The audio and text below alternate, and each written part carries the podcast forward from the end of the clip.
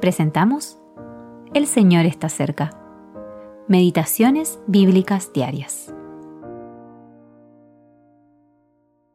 Meditación para el día 18 de enero de 2024. En estos días no había rey en Israel. Cada uno hacía lo que bien le parecía. Jueces capítulo 21 versículo 25. Los tiempos de los jueces. Primera parte. El triste estado de Israel. Esta es la cuarta y última vez que en el libro de los jueces se expresa que no había rey en Israel. En jueces capítulo 17 versículo 6 se relaciona con la negligencia de los hijos de Israel hacia Dios. En jueces capítulo 18 versículo 1 con su negligencia hacia el prójimo y en jueces capítulo 19 versículo 1 con su corrupción moral. Mientras que aquí, en el capítulo 21, se relaciona con su condición moral en general. Veamos con más detalle este versículo y desglosémoslo un poco. Primero, no había rey en Israel. Esto nos recuerda que no había ninguna autoridad nadie ante quien tuvieran que rendir cuentas, ningún límite.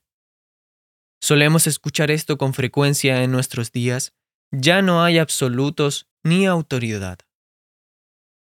Esto es lo que sucede cuando se deja de lado la palabra de Dios y se ignoran sus enseñanzas. Proverbios capítulo 29 versículo 18 nos recuerda, Sin profecía el pueblo se desenfrena, mas el que guarda la ley es bienaventurado. Despreciar la palabra de Dios tendrá consecuencias. Pronto no se tendrá en cuenta la verdad de la palabra. Nadie preguntará, ¿qué dice la Biblia? Entonces, todo vale y los límites son desechados. Vemos esto en 1 de Samuel capítulo 3, que relata algo que sucedió quizás durante o poco tiempo después de la época de los jueces. Los primeros versículos describen la condición moral de Israel. La palabra de Jehová escaseaba en aquellos días. No había visión con frecuencia. El sumo sacerdote estaba acostado en su aposento. Sus ojos comenzaban a oscurecerse, por lo que apenas podía ver la por lo que apenas podía ver que la lámpara de Dios estaba a punto de apagarse. Primero de Samuel capítulo 3, versículos 1 al 3.